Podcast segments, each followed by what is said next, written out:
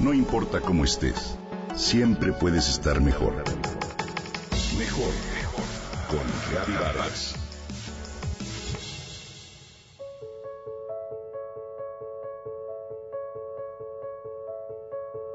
Me fascina ver que en la naturaleza no hay esfuerzo de más. Los árboles crecen, las flores nacen, el sol ilumina según un flujo de energía natural que va a su ritmo y tiempo. Por otro lado, me inquieta comprobar que la rapidez del mundo nos aleja de la sabiduría de la naturaleza.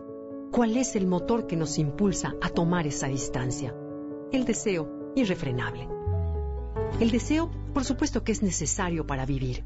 Sin embargo, la necesidad es una hoja de doble filo.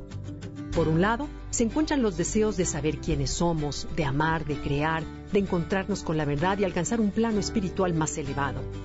Estos ideales obedecen a la fuerza de la misma conciencia, que busca desarrollarse y responde a un bien mayor. Cuando los deseos nacen desde ese lugar, fluimos sin esfuerzo y las cosas se dan. La evolución del universo pareciera apoyar lo que viene del bien y ayudar al crecimiento armónico. La otra cara del deseo es lo opuesto. Se trata de una necesidad que nace de la carencia, que resulta de sentir que no somos suficiente, por lo que requerimos más, más cosas, más comida, más distracciones que llenen el vacío. Pero, tristemente, la energía de la carencia atrae más carencia. Desde ese lugar tus deseos no se alimentan de la fuente directa de energía, la toman de un diablito, por llamarlo de alguna forma. La potencia, por ende, es muy débil, baja, hay que esforzarse, luchar, trabajar en exceso para que las cosas se den. Cuando haces las paces con lo que eres, con lo que es, con lo que hay, eres libre y ya no buscas, sino que agradeces y honras lo que sí tienes. El resultado, la paz interna. Si estás en paz con tu cuerpo, no deseas el del otro. Si estás en paz con tu casa, no deseas una más grande. Esto no significa quedarse cruzado de brazos o echado en un sillón toda la vida, ni dejar que la vida pase y nos pase por encima. Espero explicarme bien. Es darnos cuenta de la bendición que significa el simple hecho de estar vivos sin contar con todo lo que la vida nos ha dado. Por ejemplo, cuando nos vemos en el espejo, en lugar de solo ver ese pequeño defecto que creemos tener de acuerdo con los estándares de perfección que la sociedad impone, agradezcamos tener un cuerpo que es perfecto tal y como es, el cual habitamos y nos permite vivir.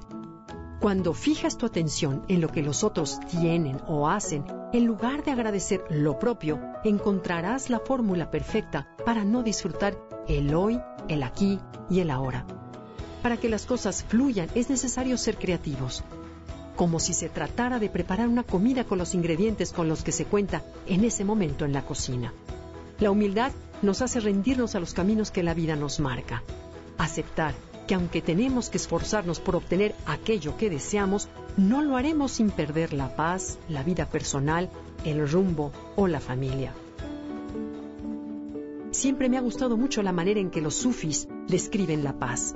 Para ellos se logra al hacer, trabajar y dar lo mejor de sí sin importar el resultado. Lo increíble es que desde ese lugar de desapego nos acercamos más al auténtico ser.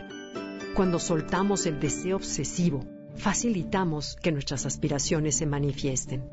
El deseo que nace desde la abundancia es muy diferente a aquel que lo hace desde la escasez.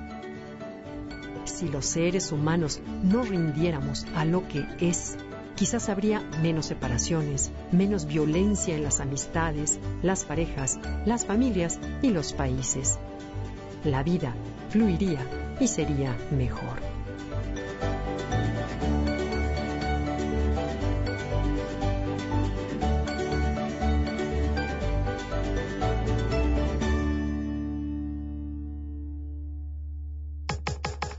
Comenta y comparte a través de Twitter. Gaby-Vargas. No importa cómo estés, siempre puedes estar. Mejor, mejor. Con Gaby Vargas.